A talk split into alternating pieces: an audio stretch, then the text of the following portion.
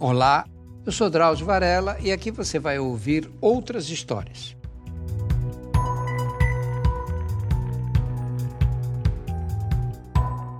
No início dos anos 90, acho que 92, se não me engano, eu quis organizar um curso aqui em São Paulo sobre biotecnologia. O conhecimento do DNA e da manipulação do DNA das células estava ganhando um grande impulso naquela época. E aqui no Brasil, as faculdades não ensinavam, os médicos mesmo conheciam muito mal essa tecnologia que ganhou o nome de biotecnologia.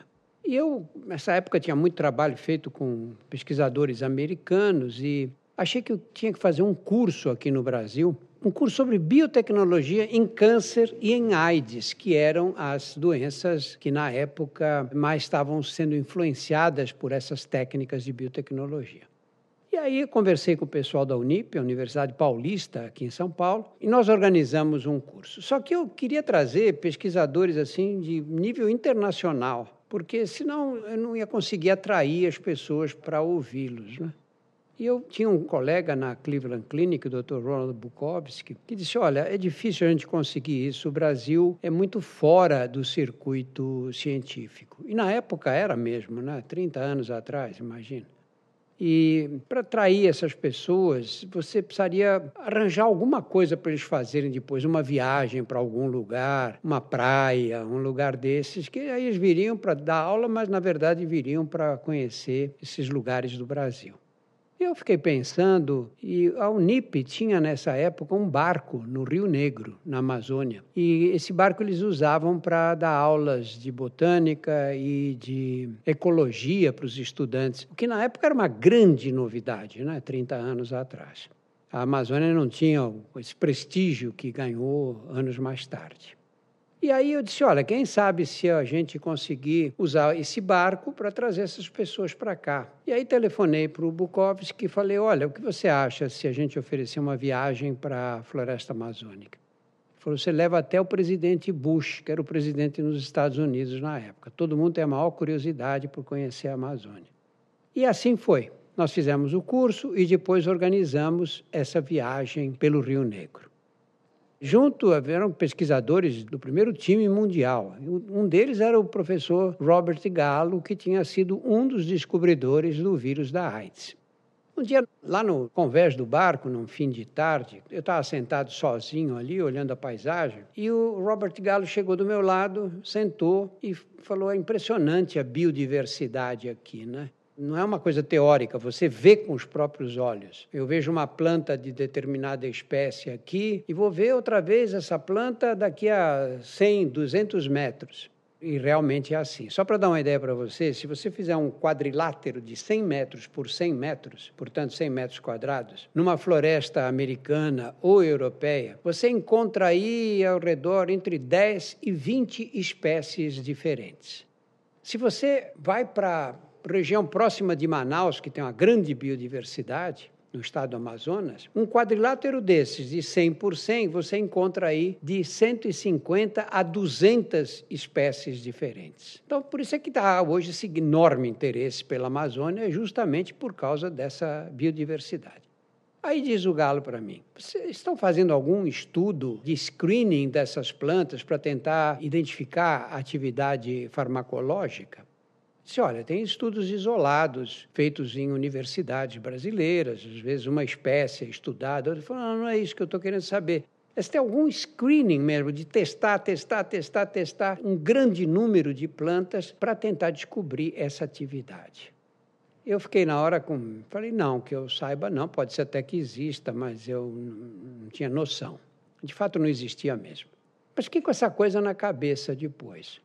Aí um, um dia fui conversar com o João Carlos de Gênio, que é o dono da Unip. Falei, por que, que a gente não faz um estudo desses? Né? De fazer um screening, fazer uma, uma triagem de plantas. Isso não é feito no Brasil de forma seriada. Ele disse, ah, podemos fazer, mas aqui na, na universidade ninguém entende nada disso. Eu falei, nem eu entendo, mas a gente pode tentar aprender. E aí liguei para o Natural Products Branch do, do Instituto Nacional do Câncer dos Estados Unidos. Eles têm esse branch lá de produtos naturais. Aí telefonei para lá, né? eu não tinha internet naquela época, né? Aí liguei para lá e atendeu a secretária e eu disse: Olha, eu sou brasileiro, nós estamos interessados aqui num projeto universitário para criar um sistema de testes com plantas amazônicas. Ela me pediu para esperar um instante e tomei a maior surpresa porque veio no telefone o Dr. Gordon Craig, que era o chefe do serviço lá. Eu nunca imaginei que ele fosse atender um telefonema de um desconhecido. Mas os americanos têm isso de legal no ambiente científico. Eles são muito abertos mesmo a novas ideias, novos projetos. Aí ele veio no telefone, eu expliquei para ele o que eu estava pretendendo fazer e se podia haver um trabalho conjunto com eles. Ele disse: Olha, isso não é possível porque os brasileiros são muito ciosos desses estudos. E qualquer estrangeiro que apareça no Brasil querendo fazer um estudo botânico, etc., é chamado de biopirata. E os cientistas não gostam de ser confundidos com bandidos. Não é? Então, nenhum pesquisador americano ou europeu vai ao Brasil para esse tipo de estudo. E o que foi um absurdo, porque nós já tivemos maiores botânicos do mundo, já estiveram no Brasil, na floresta amazônica, estudaram as nossas plantas, desenvolveram projetos muito importantes mundialmente. E agora a situação era completamente diferente. Mas ele disse: olha, se você está mesmo interessado em fazer esse trabalho, você manda alguém aqui e a gente treina. Bom, vamos tentar organizar desse jeito então. E aí nós perguntamos para várias pessoas e conseguimos a indicação de uma menina recém-formada em farmacologia na USP e que apareceu, era uma mocinha. E disse, eu estou muito interessado nesse projeto. Falei, olha, é um começo, né? a gente nem sabe se isso é possível Pode ser que daqui a uns meses ou anos a gente desista, as dificuldades são tantas. Falou, não, tudo bem. Aí nós mandamos essa moça, está lá até hoje, a professora Ivana Sofredini, ela fez um estágio lá no Instituto Nacional do Câncer dos Estados Unidos. E para resumir essa história, é o seguinte: como é que funciona esse processo? Esse processo funciona assim. Enquanto você trabalha com chás, que é o que se faz normalmente. Você pega, ah, essa árvore dá um fruto que dá um chá que é bom para tosse. Só que eu vou lá, eu fervo a água cinco minutos, o outro ferve 15 minutos, um pega a fruta fresquinha, nova, ainda verde, outro pega a fruta madura, outro já pega a fruta se deteriorando. Essas composições são muito variáveis e você não consegue, a partir daí, definir as propriedades. Então, esse processo funciona assim você chega numa planta qualquer. No caso nosso, nós nos concentramos em algumas famílias de plantas. Por exemplo, pego as apocináceas que já mostraram atividade anticâncer na Indonésia. Então, nós vamos estudar as apocináceas brasileiras, que são famílias e, portanto, têm plantas completamente diferentes daquelas da Indonésia. Aí você vai em campo, localiza com o GPS aquele local, porque se você precisar colher mais material depois, você tem que saber onde você vai voltar. E coleta mais ou menos um quilo das partes da planta. Um quilo de folhas, de galhos, de casca, se tiver raízes para fora das raízes.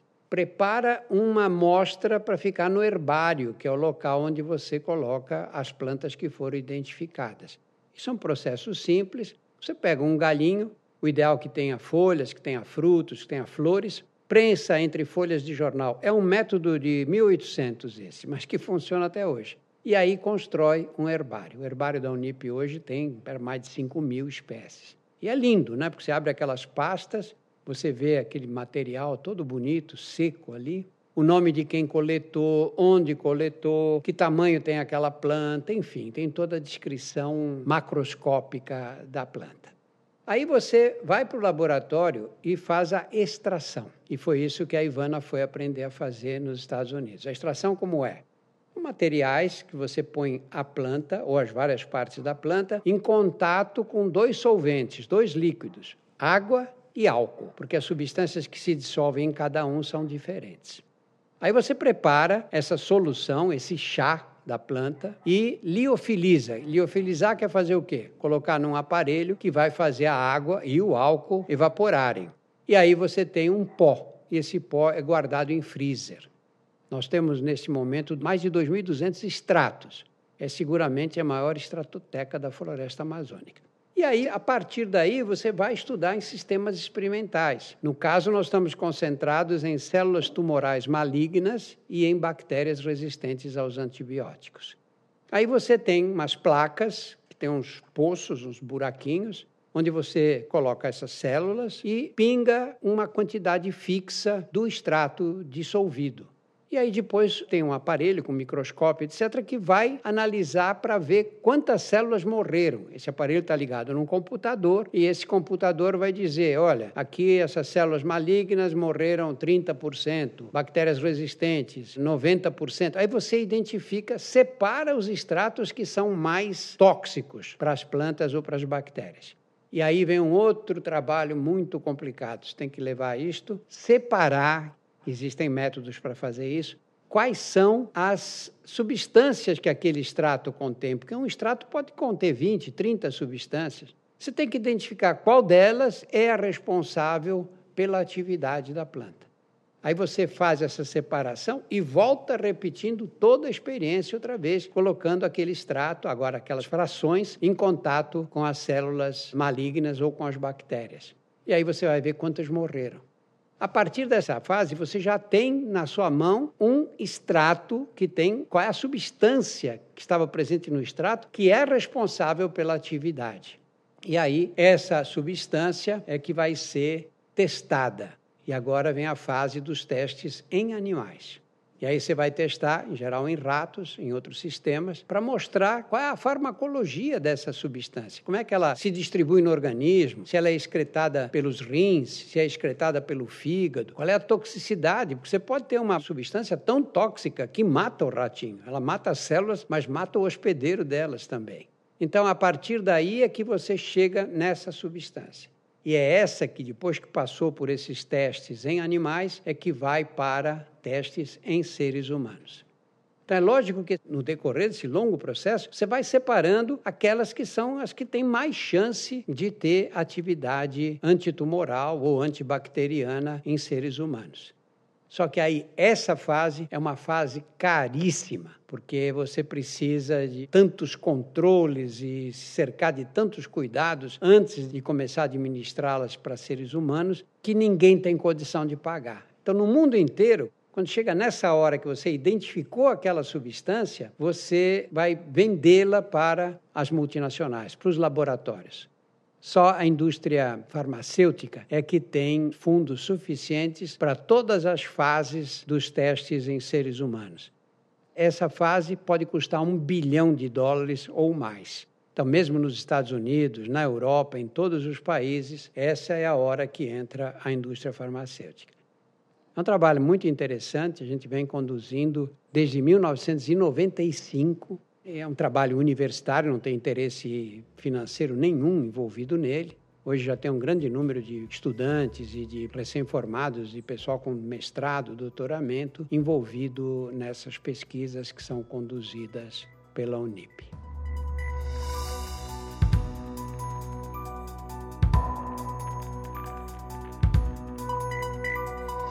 Semanalmente estarei aqui para contar outras histórias. A trilha sonora foi feita pela Insonores e a produção é da Júpiter, conteúdo em movimento.